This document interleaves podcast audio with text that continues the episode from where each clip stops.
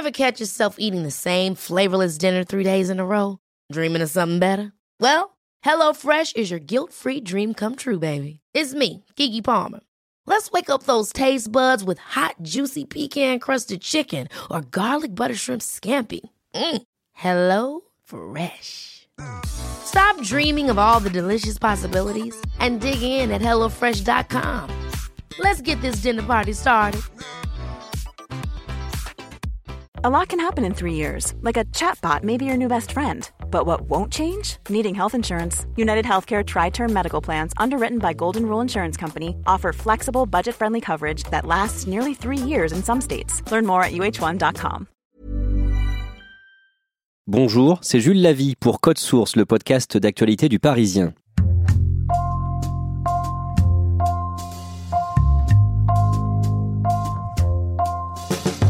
Quand on a appris la mort de Jacques Chirac ce jeudi 26 septembre, il était presque midi. Aussitôt, la rédaction s'est mise au travail, certains ont râlé parce que les nécrologies n'étaient pas prêtes, et chez Code Source, on s'est demandé comment parler de l'ancien président, alors que les journalistes qui viennent d'habitude à ce micro étaient trop occupés pour nous accorder du temps. C'est une reporter du service politique, Nathalie Chuc, qui nous a donné la bonne idée.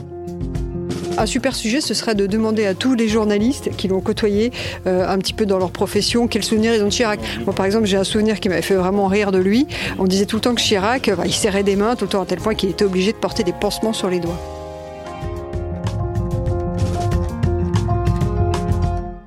Me souviens, jeune journaliste, je me retrouve dans une foule et je me dis je vais faire un test. C'était à Paris, dans un cocktail, et il y avait plusieurs centaines de personnes, des petits fours partout, etc. Et il déambulait, il était là au milieu de la foule, comme le roi. Donc je me mets dans la file d'attente, j'attends. Il me serre la main une première fois, bonjour madame, voilà. Et après je me remets très loin dans la file d'attente. Et 200, 250 personnes, 300 personnes passent avant moi. Et là, je me représente devant lui, je lui retends la main et me regarde, il fait un petit signe je vous ai déjà vu, madame. Et donc, comme quoi, il s'intéressait vraiment aux gens. C'était pas seulement juste quelque chose de complètement mécanique. Pour moi, ça avait été un vrai test. Ça, c'était en 2003. Pour la suite de cet épisode, on va remonter dans le temps. Quand Jacques Chirac avait son bureau à l'Hôtel de Ville de Paris, Aurélie Audureau est rédactrice en chef adjointe en charge de la photo. Mon premier souvenir avec Jacques Chirac, c'était à l'époque où j'étais reporter photographe, jeune reporter photographe, et lui, il était maire de Paris. Et à l'époque, en 93, on se demandait qu'est-ce qu'il faisait à la mairie de Paris, car il attendait clairement de pouvoir euh, candidater à la présidence de 95. Donc moi, on m'affecte sur un reportage où on me dit, écoute, on va, en gros, on va ouvrir son agenda et on va regarder ce qu'il fait toute la journée. Donc on a négocié avec lui qu'un photographe le suive toute la journée. Donc moi, j'ai passé une journée avec lui. Euh, à le suivre. Donc j'avais un chauffeur et j'avais une voiture qui suivait Jacques Chirac aux différentes commémorations du jour. Et il a terminé cette euh, journée avec le concert de Johnny Hallyday au Parc des Princes qui fêtait à l'époque de mémoire ses 50 ans pour Johnny Hallyday sur scène. J'aimerais dédier cette chanson à Jacques Chirac. Nous avons tous en nous quelque chose de Jacques. Et donc moi je l'ai suivi toute la journée, j'ai fait tout un tas de photos. Ça a fait l'objet d'une double page dans le Parisien quelques jours après. Et à la fin, je me suis retrouvée euh, à l'hôtel de ville dans la cour euh, de ce bâtiment magnifique, euh, dans ma voiture. Je suis sortie de la voiture, il est venu avec me rejoindre. Bernadette était là et il est venu me saluer en me disant voilà est-ce que ça s'est bien passé votre reportage? Très gentil, j'ai l'impression presque d'être sa fille, très sympathique, très charmant. est-ce que vous voulez que mon chauffeur vous chez vous. Et je lui ai dit non, non, ça va, je vais rentrer euh, comme une grande. Vous l'avez trouvé comment à ce moment-là? Très accessible. Euh, il me prenait par l'épaule, il m'a emmené euh, dans les coulisses pour aller voir Johnny Hallyday qui était en suite juste avant le concert ou juste après. Enfin, en tout cas, très familier, prévenant. Il savait que j'étais là toute la journée. Alors, il a joué de l'appareil photo parce qu'à l'époque, j'étais reporter et, et il savait être séduisant dans l'objectif. Mais en tout cas, il a eu une attention particulière et il a joué le jeu. C'était un très bon client pour nous en tant que reporter photographe. Quelques mois plus tard, Aurélie Audureau couvre l'élection de Jacques Chirac à la présidence de la République. Nous sommes le 7 mai 1995. Moi, ce jour-là, euh, ça fait cinq ans que je suis reporter, mais je suis encore euh, inexpérimentée. Euh, c'est ma première campagne présidentielle, donc c'est important pour moi aussi. Et on me demande d'être avenue d'Iéna, dans l'endroit où il va fêter avec les militants, avec éventuellement sa première garde, sa victoire. Et évidemment, c'est bondé de monde. L'avenue d'Iéna a été totalement privatisée. Et moi, en tant que jeune reporter, il faut que je me trouve un endroit pour pouvoir faire ce moment exceptionnel, historique, et on sait qu'à un moment, il ouvrira les fenêtres des locaux de l'avenue d'Iéna et qui, qui saluera la foule, les gens. Et j'arrive à négocier avec un camion de régie télé d'être pouvoir être au-dessus du camion, donc je suis super bien positionnée. Et à un moment, ça arrive, mais on attend. Hein, ça se tout ça se produit vers 23h, 23h30, minuit, parce qu'avant il a des défilé en voiture euh, euh, à faire la fête, à ouvrir les vitres et tout ça. Il vient de quitter euh, l'avenue d'Iéna qui redescend sous les ovations de, ses partisans qui avaient commencé à déserter la l'avenue d'Iéna pour se diriger progressivement, je suppose, vers la place de la Concorde. Pour l'instant, nous le suivons sans trop savoir. La meilleure des choses est donc de le suivre, mais cette fois-ci, contrairement à ce qui s'est passé à l'aller, eh bien, il y a des motards qui ouvrent la route devant la voiture du nouveau président de la République. Ah, et donc il arrive avenue d'Iéna. Et là euh, on le voit ouvrir les fenêtres. Et euh, il y a Bernadette à côté de lui, il y a euh, Hervé Descharette qui viendra plus tard, un de ses ministres, et il ouvre. Et en fait grand, il est très grand, hein, Jacques Chirac, bras levés, les, les mains en, V de victoire. Et il salue cette foule. Là quand je prends cette photo, je me dis qu'il faut que je me dépêche qu'elle soit développée pour qu'elle soit dans le journal du lendemain. En fait à l'époque on avait des motards, donc à l'époque on développer les pellicules. Donc euh, elles ont été développées rapidement et la photo a été publiée le lendemain et c'est vrai que j'étais assez fière. Trois mois après son élection, le 16 juillet 1995, Jacques Chirac va reconnaître le rôle de la France dans la déportation des Juifs pendant la Seconde Guerre mondiale. Charles de Saint-Sauveur est journaliste politique au Parisien. C'est à lui que j'ai pensé quand euh, le Parisien s'est installé sur le site, le site actuel, euh, boulevard de Grenelle, donc à l'emplacement de l'ancien vélodrome d'hiver, où 13 000 juifs avaient été déportés, euh, parqués dans, ce, dans cet endroit en juillet 1942. Pourquoi je m'en souviens? Parce que Jacques Chirac avait prononcé en 1995, j'étais assez jeune à l'époque, mais ça m'avait déjà marqué, un discours euh, qui rompait totalement avec les années précédentes, les années Mitterrand notamment, mais aussi les années de Gaulle, parce qu'il reconnaissait la faute de l'État français. Il parlait de la France qui avait accompli ce jour-là l'irréparable, les 16 et 17 juillet 1942. Ces heures noires souillent à jamais notre histoire et sont une injure à notre passé et à nos traditions.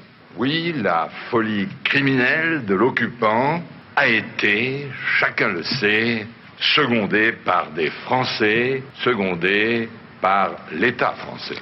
Ça a été un tournant absolument décisif dans le, la mémoire que la France peut entretenir avec son passé, et notamment avec cette page absolument tragique de notre histoire, douloureuse et honteuse pour tout le dire. Frédéric Mouchon, spécialiste environnement, était jeune journaliste lui aussi quand Jacques Chirac a frappé les esprits une nouvelle fois à la tribune. À titre professionnel, comme je m'occupe d'environnement, je me souviens notamment de son discours à Johannesburg en 2002. C'était au sommet de la Terre et c'était le premier président qui lançait un appel euh, au monde un message d'alerte sur le réchauffement climatique et il avait lancé cette phrase euh, devenue très célèbre. Notre maison brûle et nous regardons ailleurs. C'était les prémices des alertes sur le réchauffement climatique et je m'étais dit, bah voilà, euh, la France et en tout cas le président Chirac commence à prendre conscience de ces enjeux, même si c'était une phrase un peu sans lendemain. Nous ne pourrons pas dire que nous ne savions pas.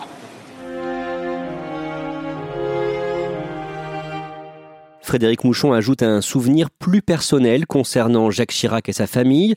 Il en a appris un peu plus sur le président à l'occasion d'un reportage à Clamart dans les Hauts-de-Seine en 2005. J'ai rencontré la, ce qu'on appelle la fille adoptive de Jacques Chirac. En fait, euh, c'est une personne qui s'appelle Anne Traxel. C'était une réfugiée vietnamienne, une boat people, qui est arrivée en France en 1979 et en fait, elle, elle arrive à Paris, à Roissy, avec d'autres boat people et euh, elle parle pas un mot de français elle est euh, prostrée euh, et là elle raconte, elle me raconte qu'un grand monsieur est venu la voir et lui a dit ne pleure pas ma chérie, maintenant tu vas venir chez nous. Et c'était Jacques Chirac qui était alors maire de Paris. Et elle a passé deux ans avec lui à la mairie de Paris donc avec Jacques Chirac, avec sa femme, avec ses filles. Et elle nous racontait le quotidien avec Jacques Chirac qui faisait des blagues, avec lequel elle regardait des, des westerns le soir. Et qui l'avait incité à prendre des cours de français et qui à la veille de son premier cours de français lui avait euh, rempli son cartable. Elle en garde un souvenir très ému, elle parle de lui comme d'un homme de cœur et euh, elle, se considère d'ailleurs comme sa fille de cœur et euh, elle a trois enfants et elle est tellement proche du couple Chirac et notamment de Jacques que l'un de ses enfants s'appelle Jacques. Jacques Chirac aimait donc regarder les westerns avec ses filles. Il aurait carrément pu jouer dans ces westerns si l'on écoute Henri Vernet, l'un des anciens du service politique du Parisien. Quelque part c'est Cary Grant quoi. Au Gary Cooper il avait ce, grand type avec la clope au bec. On voyait que lui, il avait ce vrai charisme. Et c'est vrai que ça se ressentait dans ses relations. Je me souviens, par exemple, un soir, j'arrive, j'étais invité donc en tant que journaliste, hein, bien évidemment, à l'Élysée. C'était un dîner officiel, un dîner d'État. Donc euh, un chef d'État euh, était arrivé. Donc euh, dans ces cas-là, on vient un peu sur la pointe des pieds, on est un peu timide. Et à l'Élysée, il y a toujours un protocole impressionnant avec des aboyeurs, avec un tapis rouge, avec chaque invité, aussi modeste soit-il, défile, passe par cette espèce de parade. Et là, donc après que l'aboyeur et beugler votre nom. Jacques Chirac, il est là, il me prend le bras, il me fait donc euh, faire une vraie présentation devant ses invités, devant Bernadette, en disant ah oui oui Henri Vernet, Le Parisien, grand journal, grand journaliste, il me tape sur l'épaule comme si on était les meilleurs amis du monde. Et donc voilà, bon ben ça c'était Chirac parce que je le suivais d'assez loin comme beaucoup, euh, je ne le connaissais pas spécialement, mais il avait cette façon. Je pense que ça l'amusait. Euh, c'était à la fois, c'est vrai que c'est un rapport qu'il aimait bien avoir avec les journalistes et avec les gens de manière générale. Il avait cette envie de vous mettre un peu à l'aise, quoi, de vous flatter, sûrement quelque part, parce que c'est vrai que c'était un politique rompu à cela, euh, mais il aimait jouer à ça. Henri Vernet se souvient d'une visite à Washington en décembre 2000. Jacques Chirac parvient à rencontrer en tête-à-tête George Bush Jr. avant sa prise de fonction officielle à la Maison Blanche. Ça s'est passé en toute discrétion dans la résidence de l'ambassadeur de France à Calomara Road, donc à Washington, et simplement ce qui était un super coup diplomatique, d'ailleurs dont Jacques Chirac, en tout cas dans l'entourage Jacques Chirac, commençait déjà à se vanter un peu partout, euh, ça s'est un peu transformé, non pas en fiasco, mais en tout cas en petit raté. Pourquoi? Eh ben parce que ce qu'a fait Jacques Chirac, quand il a abordé donc ce jeune Bush, que je crois qu'il connaissait pas, qu'il voyait pour la première fois, il lui a tout de suite parlé de son père, du grand George Bush. Hein. Euh, Chirac a souvent dit je connaissais bien votre père, comme aurait fait votre père. Bref, il a eu un côté un petit peu paternaliste, comme il savait faire. Chirac, il adorait jouer les vieux sages de la planète. Et donc, il a joué un petit peu ça avec George Bush Junior, qui ce soir-là nous ont raconté après les, conseillers. Euh, il y avait Védrine aussi, Hubert Védrine, qui était ministre des Affaires étrangères, qui était dans la rencontre. Et Védrine disait oui, non mais Bush, il n'a pas parlé de toute la rencontre. En fait, il a émis deux ou trois borborigmes, Dixit Védrine, et il écoutait Chirac, sauf qu'il l'écoutait en étant un brin agacé, en se disant mais enfin, qui c'est ce grand monsieur qui me parle de mon père et qui vient me faire un peu la leçon?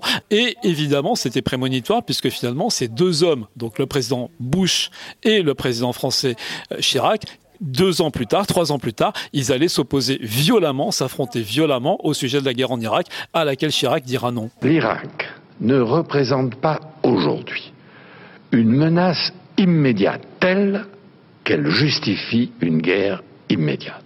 S'affranchir de la légitimité des Nations Unies, privilégier la force sur le droit, ce serait prendre une lourde responsabilité. Jacques Chirac a aussi occupé les journalistes du service police-justice. Il est devenu en 2011 le premier ancien chef de l'État condamné au pénal à de la prison avec sursis dans le cadre d'une affaire d'emploi fictif. Stéphane Albouy est aujourd'hui directeur des rédactions. Début des années 2000, en mars 2001, le Parisien était euh, l'auteur d'un scoop euh, hors norme puisqu'il s'agissait de la première convocation d'un président de la République en exercice par un juge d'instruction. Et donc c'est notre journal qui avait sorti ça à l'époque, dans des circonstances assez rocambolesques. Euh, simplement parce que la nature de l'information euh, faisait que c'était d'une confidentialité absolue.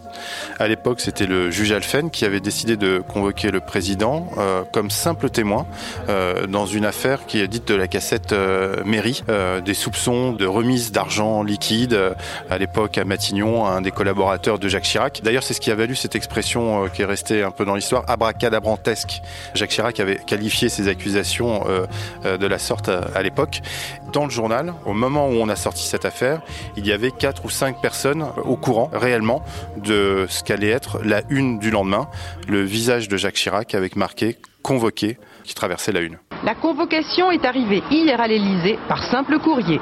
Dès ce matin, Jacques Chirac, invoquant la séparation des pouvoirs, fait savoir qu'il ne se rendra pas à la convocation du juge Alphen, qui veut l'entendre comme simple témoin dans l'enquête sur les HLM de Paris. Malgré les affaires, Jacques Chirac est resté dans le cœur d'une grande partie des Français, cinq ans après son départ de l'Élysée. En 2012, suite à l'élection de François Hollande, Marie-Christine Tabé a signé un reportage en Corrèze, le fief de ces deux présidents. Ce qui était frappant, c'est que les gens ne parlaient que de Jacques Chirac. C'est à la fois très banal, mais effectivement très vrai. C'était sa convivialité, sa gentillesse, sa capacité à se souvenir de chacun, à avoir un mot gentil. Bonjour Marcel, comment ça va? Comment allez-vous? Comment il va, M. Couder Ça va Monsieur le je vous souhaite bien du plaisir et surtout, bonne chance pour l'avenir. Merci beaucoup. Et son célèbre appétit, euh, le fait qu'il s'arrêtait dans tous les comptoirs. Et puis surtout, il parlait de sa connivence avec François Hollande.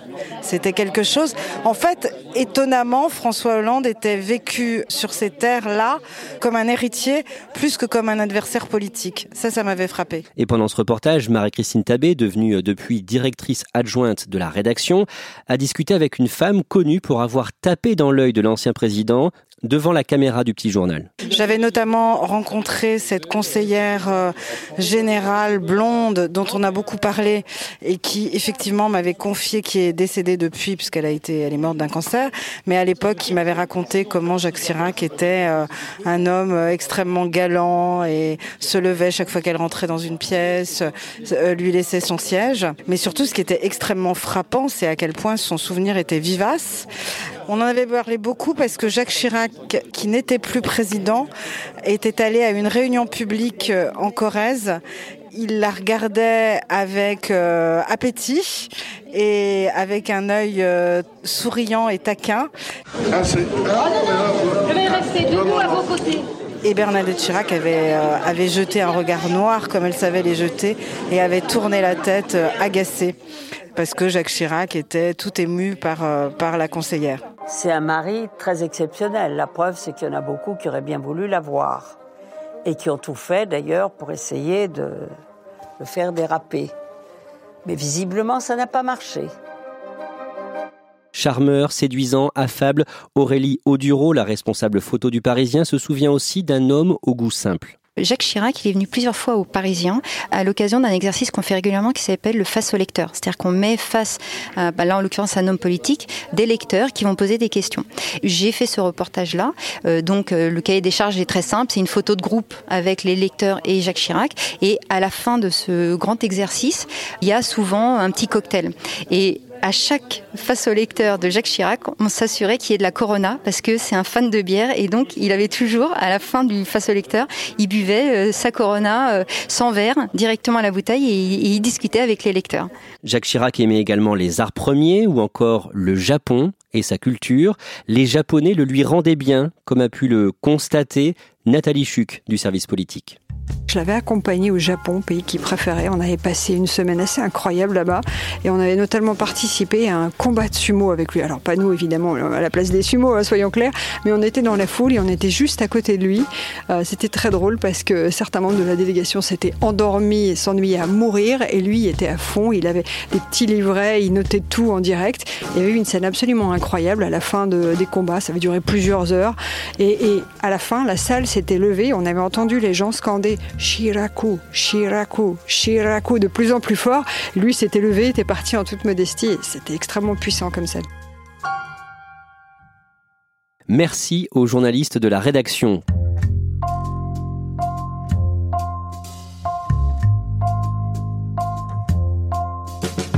Code Source est le podcast d'actualité du Parisien.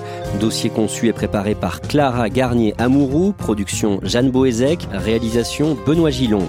Si vous aimez Code Source, n'hésitez pas à en parler à vos proches ou sur les réseaux sociaux.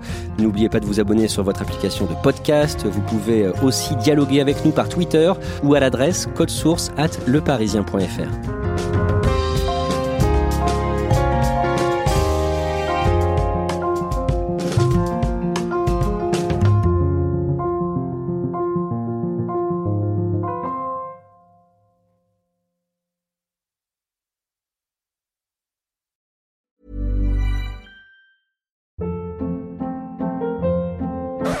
Hold up. What was that? Boring. No flavor. That was as bad as those leftovers you ate all week. Kiki Palmer here, and it's time to say hello to something fresh and guilt-free. Hello Fresh. Jazz up dinner with pecan-crusted chicken or garlic butter shrimp scampi. Now that's music to my mouth. Hello Fresh. Let's get this dinner party started. Discover all the delicious possibilities at hellofresh.com.